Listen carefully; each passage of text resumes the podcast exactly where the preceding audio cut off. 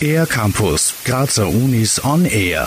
This month has seen a fascinating discovery from the University of Graz. According to Deepika Bagga, biophysicist at the Institute of Psychology, bacteria can have some unexpected positive effects on the mind. But wait a minute, aren't bacteria supposed to be bad? What we observed in this study is that the probiotic intake for four weeks it improves the memory significantly. Like um, there was an improve uh, by 85% in the memory performance for the probiotic group. In addition, we also um, noticed in the study that the decision making, so the probiotic group was more firm in their decisions. So they did not change their decisions much on the different tasks they performed as compared to the other groups. Says Deepika Bagga. Scientists have known that probiotics can be good for the body for some time now. However, until this study, no link had been drawn between them and cognitive ability, and them improving memory with an accuracy of 85% was really remarkable.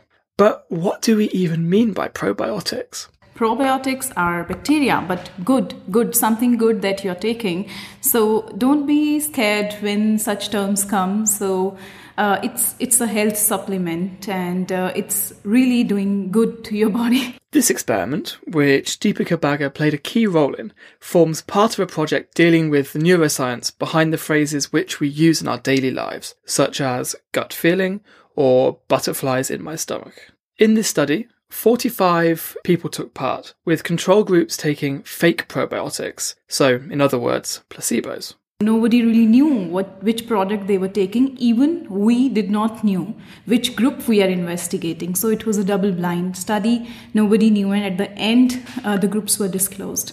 So um, to avoid any bias. This is just the first in a series of studies which will aid science in determining the fascinating relationship between probiotics and cognitive ability. But what could the results of this study actually mean for us in a practical sense? Deepika has high hopes for what the future could bring. You can really think of using the probiotics to treat the mood disorders at some point. But yes, this is just the start. So, whilst society burdens us mentally more and more, perhaps Deepika and her team's research will go some way to not only improving the reputation of bacteria, but also towards finding creative solutions to today's ever more prevalent mood disorders. For Air Campus of the Graz Universities, Alex White. Mehr über die Grazer Universitäten auf aircampus-graz.at